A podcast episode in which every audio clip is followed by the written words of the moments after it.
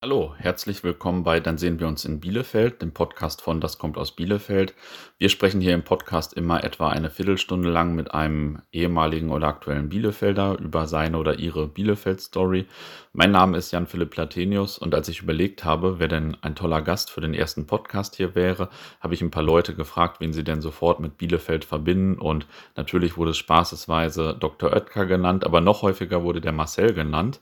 Und ja, ich brauche wahrscheinlich auch nur den Vornamen Marcel sagen und die meisten wissen dann schon, um wen es geht. Und zwar geht es um Marcel Lossi, der nicht nur Urbielefelder ist, sondern hier auch schon eine Menge tolle Dinge gemacht hat, von denen er gleich erzählt. Wir haben uns dann zu einem Marsch durch den Teutoburger Wald getroffen, also acht Kilometer nur, kleine Runde, aber sehr inspirierend und sehr empfehlenswert. Und ja, jedenfalls hat mir der Marcel ein paar coole Bielefeld-Geschichten von ihm erzählt. Die haben wir nachher im Podcast nochmal festgehalten. Und ihr könnt euch die jetzt auch anhören. Ja, Marcel, jeder Bielefelder kennt dich aus irgendeinem Kontext oder vielleicht sogar aus mehreren. Stell dich doch trotzdem nochmal unseren Hörern in ein paar Sätzen vor und ja, erzähl einfach mal ein bisschen. Ja, Jan-Philipp, vielen Dank. Mein Name ist äh, Marcel Lossi. Ich bin 42 Jahre alt oder auch jung, verheiratet, habe drei Kinder und bin aufgewachsen in der schönsten Stadt der Welt, in Bielefeld. Und zwar in der Altstadt über dem Reformhaus meiner Großmutter, dort, wo man früher in oder auf der Straße noch Fußball spielen konnte, mhm. äh, ohne dass die Autos gestört ja, haben. Das kann man sich gar nicht mehr vorstellen, dass man da noch Fußball spielen konnte. Nicht schlecht. Ja, mit meinem ersten Lederball habe ich auch gleich die Schaufensterscheibe vom Klötzer zerschossen. da war ich sechs Jahre mhm. und äh, ja, anschließend durfte ich dann nur noch mit Softbällen spielen mhm. und meine Fußballkarriere war dann beendet. Ah, okay. cool. Und äh, sag doch noch mal ein paar Sätze mehr zur Kindheit in der Altstadt. Das ist ja interessant, weil ich glaube, wir haben viele Hörer, die irgendwie alle was mit Bielefeld zu tun haben, aber die wenigsten sind direkt da aufgewachsen. Ja, meine Großeltern oder in der Familie war ähm, über 90 Jahre ein klassischer Einzelhandel, ein Reformhaus. Damals vom Stellenwert her ja etwas zwischen Apotheke und Drogerie, mhm. wo man quasi alles bekam, auch was was gesund gewesen ist. Und äh, das war direkt in der Renteistraße. Und äh, wie es immer so ist, hat man dann eben über dem Geschäft auch gewohnt mhm. und als Kind auch schon mitgeholfen und hat natürlich dadurch auch ganz, ganz viele ja, Kunden, Menschen kennengelernt und hat in der Altstadt auch gespielt. Ja. Das war der Spielplatz. Und von der Renteistraße äh, gab es an sich nur einen Spielplatz äh, hinter einem Papillon. Ähm, ja, und dort sind wir hingegangen oder haben viel auf dem Klosterplatz gespielt. Mhm. Ja, da habe ich auch meinen ersten Nebenjob gehabt, als ich dann als Klosterschüler nach der Schule ab der dritten Klasse immer den Biergarten fegen durfte. Mhm. Habe dann fünf Mark bekommen und einen großen, eine große Spezi. Okay, ja cool, nicht schlecht. Und äh, du hast jetzt schon Fußball angesprochen. Ähm, ja, wie ich so gelesen habe oder gehört habe, hat das dann ja auch in deinem Leben eine große Rolle gespielt. Du warst äh, früh Arminia Bielefeld-Fan, glaube ich.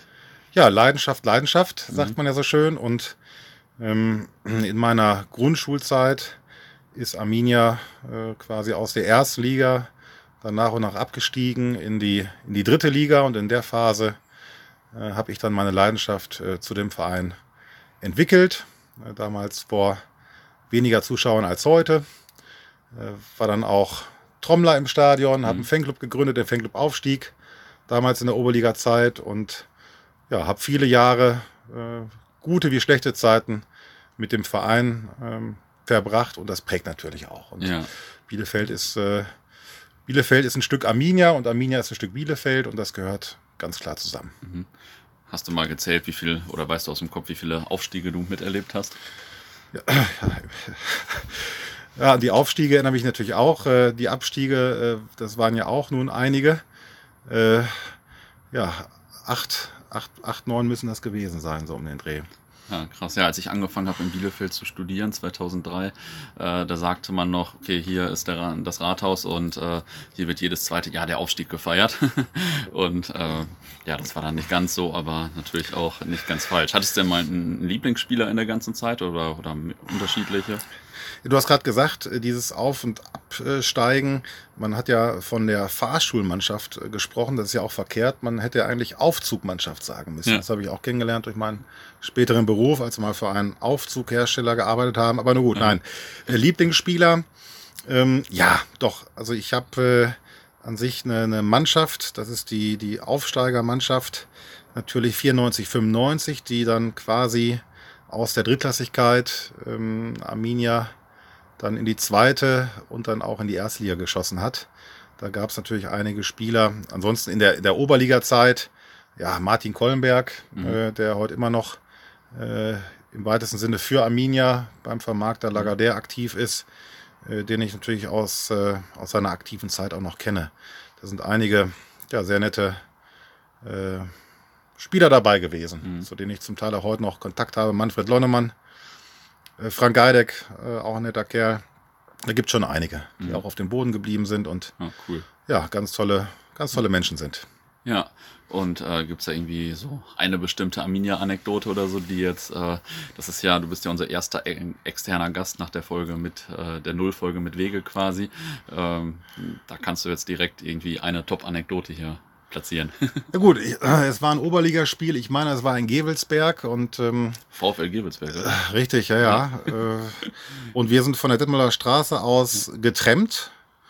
Den Hinweg Arminia-Schals an der Tankstelle Dittmaler Straße gestellt und äh, dann sind wir mitgenommen worden, damals äh, vom Präsidiumsmitglied Hans-Hermann Schwick. Mhm. Der hat uns mitgenommen äh, bis nach Gewelsberg. ja, tristes Oberligaspiel, wie so oft. Äh, zumindest äh, haben wir dann auch den äh, Hans-Hermann Schwick nicht mehr angetroffen, sodass wir uns überlegt haben, wie kommen wir jetzt nach Hause. Haben uns dann einfach vor den Mannschaftsbus gestellt und den damaligen Kapitän Martin Kollenberg haben wir gefragt, Mensch, Kolle, unsere Eltern wissen gar nicht, dass wir hier sind, mhm. sind erst 13 Jahre jung, haben gar kein Geld für, für einen Zug, wissen gar nicht, wie wir zurückkommen. Und hat er gesagt, Jungs, ich spreche mal kurz mit dem Trainer, hat er auch getan. Und dann hat er gesagt, Jungs, letzte Reihe, kein Mucks und wir nehmen euch mit. Äh, war natürlich so super, dass wir dann auf dem Rückweg an der Ummelner Mühle äh, noch mit der Mannschaft und dem Vorstand, äh, dann haben wir den Hans-Hermann Schwick wieder getroffen, der mhm. natürlich sehr überrascht war, dass wir auf einmal im Bus ausstiegen. Äh, und äh, der Conny Schormann, auch damals Vorstand, hat dann gesagt, Jungs, wie alt seid ihr? Ja, 13, ja, da dürfte noch kein Bier, aber ein Radler geht. Mhm. Da durften wir noch einen Radler trinken mit der, mit der Mannschaft. Das war ein ganz tolles Erlebnis und ja, war ja klar, was beim nächsten Auswärtsspiel passiert ist. Er stand mal wieder vorm Bus. Ne? ja. ja, cool. Das ist doch eine gute Anekdote. Und du bist ja auch bekannt für Fast Forward. Ähm, du hast vorhin gesagt, ihr habt das so zu dritt aufgebaut. Und ähm, das ist ja, äh, Gründung ist ja heute auch ein spannendes Thema. Wie fing das dann damals an? Wie hattet ihr die Idee oder wie habt ihr den Bedarf erkannt? Und ja, Fast Forward ist damals gegründet worden von, von Sascha Berg, der dann den, den Daniel, Alex Elsner und, und mich kennengelernt hat. Und die beiden letztgenannten, der Alex und ich, waren eben schon ja, beruflich gemeinsam äh, aktiv in der Jugend und äh, haben dann äh, zu dritt äh, im Endeffekt als Veranstalter im Café Europa fungiert und daraus ist dann die, ja, die Eventtätigkeit, die wir heute ausüben äh, geworden. Das hat sich über die vielen Jahre seit 2001 nach und nach immer weiterentwickelt. Ähm, da würde man heute eben oder aus heutiger Sicht von einem klassischen Start-up mhm. äh, sprechen, was eben dann allerdings nicht mit Investoren, sondern aus eigener Kraft aufgebaut worden ja. ist. Und da haben wir es immer gehalten wie Rainer Kallmund. Äh, man soll nicht höher pinkeln, als man kann. Ja. ähm, okay, und das ist jetzt ja auch schon äh, sehr lange her und ihr seid immer noch dabei und habt da verschiedene äh, Sachen zwischendurch wahrscheinlich mal dazu bekommen und so. Wie hat sich das so entwickelt? Ja, Angebot und Nachfrage. Also die, die Nachfrage nach besonderen Veranstaltungen ist die letzten 15, 20 Jahre immer mehr äh, gestiegen. Äh, jede Veranstaltung soll individueller sein, soll natürlich ganz besonders sein. Und ähm, anfangs haben wir dann Veranstaltungen oft beim Kunden vor Ort ausgerichtet. Mhm. Und irgendwann kam natürlich die Idee dann auch auf, die sogenannten Locations anzubieten, dass man wirklich Flächen anbietet, ähm, in denen eben unsere Kunden, ob Privatveranstaltungen oder geschäftliche äh, Veranstaltungen durchführen können. Mhm. Okay, und ähm, wie viele Leute seid ihr da mittlerweile? Ja, wir haben letztes Jahr den, den Lokschuppen äh, übernommen und haben dann insgesamt in beiden Firmen 35, knapp 35 äh, feste Mitarbeiterinnen und Mitarbeiter und äh, knapp 300 Aushilfen. Ja, nicht schlecht, das äh, ist ja schon mal eine Menge. Die, die braucht man natürlich auch bei ja, so 650 bis 700 Veranstaltungstagen, die wir eben ausrichten dürfen. Ja, und diese Tage sind alle in Bielefeld und Umgebung oder wie ist so das ja, Einzugsgebiet? größtenteils schon im Großraum Bielefeld oder Ostwestfalen-Lippe. Und natürlich begleiten wir unsere Kunden aus der Region auch zu Veranstaltungen, zu Messen, zum Beispiel nach Köln oder Mhm. Okay. ähm, ja, ganz gleich wohin. Natürlich. Und gibt es da auch irgendwie eine coole Anekdote? Ich mag immer Anekdoten. Ja gut, wir, wir haben zumindest die erste mobile Cocktailbar in einem Fußball-VIP-Bereich äh, Aha. etabliert. Das war natürlich damals bei Amina Bielefeld, Mhm. die erste Cocktailbar. Und ähm, in der Phase haben wir dann natürlich auch äh, in der ersten Liga gespielt. Und Hertha BSC Berlin war zu Gast und Mhm. die haben natürlich auch gesagt, Mensch, das ist ja eine ganz tolle, coole Cocktailbar. Die brauchen wir auch im Olympiastadion. Und das war natürlich dann schon ein Highlight, ähm, von Bielefeld aus nach Berlin ins, ins große Olympiastadion Mhm. fahren zu dürfen, um dort dann eben auch ähm, ja, Cocktails mixen zu dürfen. Dort sind wir entdeckt worden von Air Berlin, damals Sponsor der Bambi-Verleihung. Okay. Ähm, und da sind wir dann wirklich über den Kontakt dann über Jahre hinweg, solange es Air Berlin eben gab, Mhm. dann auch äh, auf allen Bambi-Verleihungen äh, gewesen und haben dort für die Stars und Sternchen Cocktails gemixt. Das war schon eine sehr spannende Zeit. Ja, das hört sich auch ziemlich cool an. Und jetzt hast du auch schon äh, den Lokschuppen erwähnt. Das ist jetzt so euer äh, neues großes Projekt seit, seit fast anderthalb Jahren oder sowas jetzt schon wahrscheinlich, ne? Ja, zum 01.01.2018 haben wir den, den Lokschuppen ähm, ja, übernommen, haben knapp ein halbes Jahr vorher das Café Europa abgegeben, was wir Mhm. Als, als Veranstalter ja, knapp 18 Jahre eben betrieben haben und ähm, freuen uns über diese, diese Aufgabe und das ist eben mehr als, als nur Disco, das ist ja eine, eine Multifunktionsfläche, wenn man so möchte, ähm, wo Konzerte stattfinden, wo Ja. natürlich auch Disco-Events stattfinden, aber insbesondere ähm, auch Firmenveranstaltungen, Ja. Seminare, große Betriebsfeste, Okay. Also wirklich querbeet und äh, nächstes Jahr kommt auch die Universität Bielefeld Mhm. zu Gast äh, im Rahmen der Audimax-Umgestaltung. Ah, okay. Haben wir dann im Sommersemester drei Tage die Woche viele Studierende. Ach, das ist ja uns. cool. Ja. Das ist ja cool. Also vielleicht nochmal für die nicht mehr in Bielefeld wohnenden Zuhörer. Ähm, also der Lokschuppen ist natürlich der Nachfolger quasi des Ringlokschuppens, wo wahrscheinlich viele von uns mal waren. Und das ist ja lustig, dass da dann auch Studierende sind. ja, finde ich äh, recht amüsant. ähm, okay, und ein Thema von euch ist ja auch noch, oder ich dachte eigentlich bis vorhin, das wäre ja dein Thema, äh, der Gin quasi, Gin Nossi. Das ist ja, du hast aber gesagt, das hängt auch mit euch zusammen quasi. Ja, ähm, wie, wir, wir machen alles zu dritt und ja, im Endeffekt haben wir natürlich auch einen, einen erhöhten Bedarf an Spirituosen bei unseren Veranstaltungen. Mhm. Dort, wo gefeiert wird, wird auch ganz gerne mal genussvoll getrunken. Und meine Lieblingsspirituose ist eben der Gin. Die ersten Berührungen mit der Wacholderbeere hatte ich ja schon im Reformhaus meiner Großmutter. Da ist nämlich die Wacholderbeere als Gewürz im Sauerkraut oder im Sauerkrautfass auch eingesetzt worden. Und ähm, dann kam die Idee auf, da natürlich auch hier in der Region eine, eine langjährige Wacholder-Tradition existiert, dann auch einen, einen eigenen Gin äh, zu kreieren. Da kam die Idee 2014 auf. Äh, 2015 hatten wir es dann umgesetzt. Äh, Ganz klassisch eben drei verschiedene Dry äh, Gin-Sorten, aber auch Gin-Liköre, äh, die wir eben dann äh, kreiert haben, die wir natürlich bei unseren eigenen Veranstaltungen auch einsetzen, äh, die man aber auch dann im Einzelhandel kaufen kann. Und äh, da man natürlich nicht nur immer Gin trinken kann, machen wir seit zwei Jahren auch einen eigenen Wodka, den Rübe-Wodka aus heimischen Zuckerrüben. Ja. Und äh, das ergänzt das Portfolio ganz passend. Cool, ist das nicht ein mega Aufwand, ein eigenes Getränk zu haben? Also erstmal, ich, ich würde denken, da gibt es erstmal viele rechtliche Rahmenbedingungen oder Hygienerahmenbedingungen oder so. Also hört sich für mich Ja. erstmal nicht so leicht an, Ge- Getränk zu machen wie jetzt äh, eine Internetseite oder so. Nee, das, das stimmt schon. Da muss man natürlich viele Dinge äh, beachten. Das Schöne ist natürlich bei einer Spirituose, man hat äh, kein klassisches Mindesthaltbarkeitsdatum. Mhm. Das heißt, man ist nicht gezwungen, möglichst schnell etwas ähm, absetzen zu müssen, Ja, sondern kann sich da eventuell auch Zeit lassen. Und klar, natürlich muss man sich da schlau machen und auch informieren und sich austauschen. Ähm, und ja, glaub mal, da haben wir auch so ein bisschen Lehrgeld haben wir auch bezahlt in Ja. den letzten vier Jahren. Ähm, aber es ist eine ganz, ganz tolle Erfahrung und möchten wir auch nicht missen. ja. Und auch mal schön, die, diese Branche aus, aus der anderen Perspektive mal zu beugen. Ja, und ist wahrscheinlich mittlerweile äh, gefühlt eine der bekanntesten Bielefelder Marken. Zumindest kenne ich, glaube ich, keinen, der das nicht kennt oder es nicht ständig erwähnt. Ja, Hauptsache wird getrunken, doch, ne? Ja. okay, und jetzt äh, gibt es ja noch ein Projekt hier auf meiner Liste. Ähm, als wir uns kennengelernt haben bei Roundtable, da ähm, ging das gerade mit dem Projekt Fruchtalarm los. Das war noch relativ in den Startlöchern damals, ne? Und jetzt ist das, äh, hast du mir vorhin schon erzählt, riesengroß geworden. Ich kenne auch Leute, die da gearbeitet haben. Sag vielleicht noch mal zwei, drei Sätze zu dem ja, Projekt. Ja, das ist zum einen Roundtable erwähnt, ein Serviceclub, äh, mhm. äh, mit dem man oder bei dem man eben mit 40 Jahren äh, sozusagen rausfliegt, äh, um das, das Durchschnittsalter immer dynamisch und auch jung zu halten. Ähm, da bin ich dann eben jetzt auch vor ja, anderthalb Jahren verabschiedet worden. Und in der Phase ist eben auch Fruchterleim entstanden durch, durch ja, einen persönlichen Schicksalsschlag. Unser Sohn war an, an Krebs erkrankt 2010 und im Rahmen einer Chemotherapie verändern sich eben alle Sinneswahrnehmungen der Kinder, besonders das Geruchs- und Geschmacksempfinden. Mhm. Die verlernen quasi das Trinken.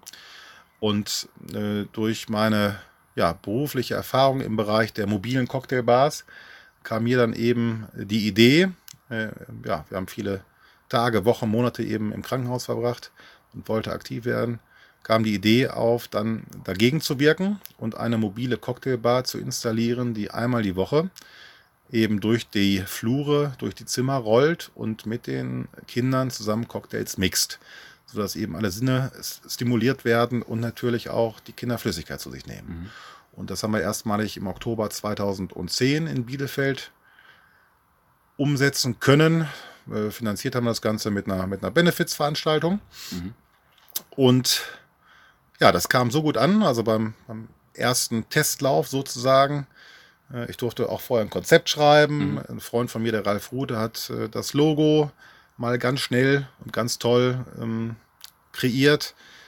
Äh, beim ersten Testlauf hat dann äh, ein Kind, was eine Woche bettlägerig war und, und tagelang nichts getrunken hat, sich aufgerappelt, sich einen Cocktail gemixt und den getrunken. Und dann wurden die Ärzte auch aufmerksam. Mhm. Und dann ging es, ja, langsam aber stetig weiter.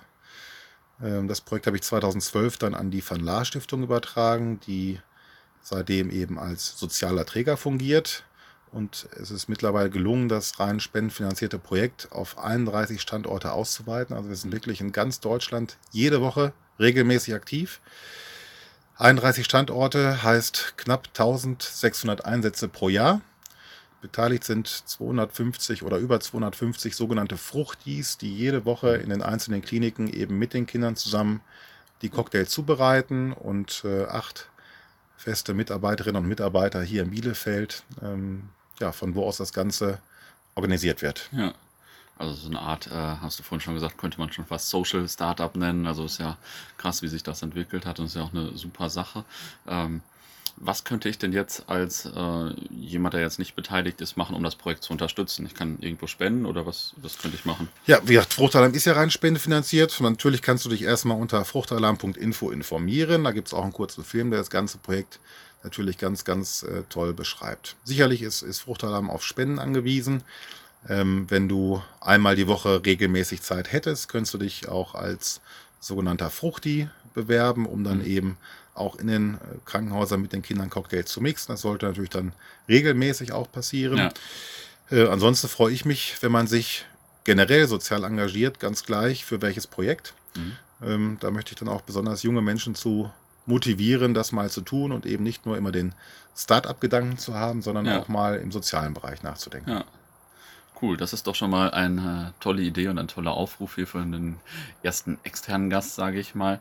Ähm, jetzt frage ich mich natürlich noch, wie du das denn alles schaffst, äh, die ganzen Tätigkeiten und diese ganzen Ideen und so. Ja, man braucht ja auch einen Ausgleich. Ja. Äh, deswegen, wir waren ja gerade ein bisschen wandern, ja. ja um, um uns aufzulockern. Ansonsten treibe ich nahezu jeden Tag ein bisschen Sport. Mhm. Ja, und wenn es das Wandern ist, wo man den Kopf frei kriegt, äh, wo man sich aber auch währenddessen gut unterhalten kann, ist eine ganz tolle Geschichte. Und im Endeffekt ähm, liegt das oder hängt das auch am tollen Team, was wir haben, wo man einfach die Aufgaben wirklich, wirklich verteilt und dann effektiv und effizient arbeitet. Mhm. Cool. Äh, ja, da kann ich auf jeden Fall noch dran arbeiten. ähm, wir haben ja auch viele Ex- oder Exil-Bielefelder als Hörer, hoffe ich zumindest jetzt hier schon bei der ersten Folge. Ähm, was ist deines Erachtens denn so die beste Neuerung in Bielefeld so in den letzten Jahren? Was ist so die positivste Veränderung vielleicht? Ja, ganz kleine Lokschuppen. also da, da möchte ich natürlich alle Exil-Bielefelder herzlich einladen, sich äh, den mal anzusehen nach der großen Sanierung äh, letztes Jahr im Herbst. Ähm, ja, als passionierter Wanderer und jetzt mal Spaß beiseite. Äh, neben dem Lokschuppen gibt es natürlich auch noch ganz viele ähm, tolle Neuerungen, die äh, vielleicht neu entdeckt werden können. Das sind äh, die, die wunderschönen Wanderwege hier mhm. in und um Bielefeld, ähm, die viele noch gar nicht kennen, die man auf jeden Fall erleben sollte. Äh, was mir auch äh, gefällt, ist natürlich die, ähm, ja, die Gestaltung des Kunsthallenparkes, muss man ganz klar sagen. Das ist eine schon ein bisschen wieder her, ja, mhm. aber äh, der ist wirklich sehr schön geworden. Ähm, und äh, guckt einfach mal wieder in die Bielefelder Altstadt rein, unterstützt den Bielefelder Einzelhandel. Ja, mhm. Also da lohnt sich jeder, äh, jeder Besuch. Ja. Jetzt hast du schon meine nächste und letzte Frage beantwortet nach dem Lieblingsort in Bielefeld. Jetzt hast du schon einige genannt. Äh, willst du noch einen nennen? ja gut, der Lieblingsort ist ähm, ganz oft natürlich äh, hier bei mir zu Hause. Mhm. Ähm, da bin ich sehr, sehr gerne. Ähm, ansonsten muss ich sagen, äh, bin ich sehr, sehr gerne im Teutoburger Wald. Mhm. Da gibt es ganz viele schöne Ecken, die ich jetzt gar nicht alle aufzählen könnte. Und ansonsten bin ich sehr, sehr gerne in der Bielefelder Altstadt. Mhm. Okay. Cool, dann bedanke ich mich für den Podcast, für das Gespräch und äh, freue mich, wenn du das nächste Mal als Zuhörer wieder dabei bist. ja, sehr gerne, Jan Philipp. Danke dir. So, das war unser erster Podcast bei Dann sehen wir uns in Bielefeld. Marcel hatte ja auch einiges zu erzählen und auch die eine oder andere amüsante Anekdote für uns dabei. Wenn ihr Anregungen, Feedback oder Ideen habt, dann schickt uns doch eine E-Mail an podcast.daskommt-aus-bielefeld.de. Ansonsten freuen wir uns, wenn ihr uns bei iTunes, Spotify oder auch auf anderen Podcast-Plattformen abonniert. Und noch mehr freuen wir uns natürlich, wenn ihr beim nächsten Mal wieder dabei seid. Da sind wir im Pioneers Club, kann ich schon mal sagen, in der Altstadt und ja, dann bis zum nächsten Mal bei Dann sehen wir uns in Bielefeld.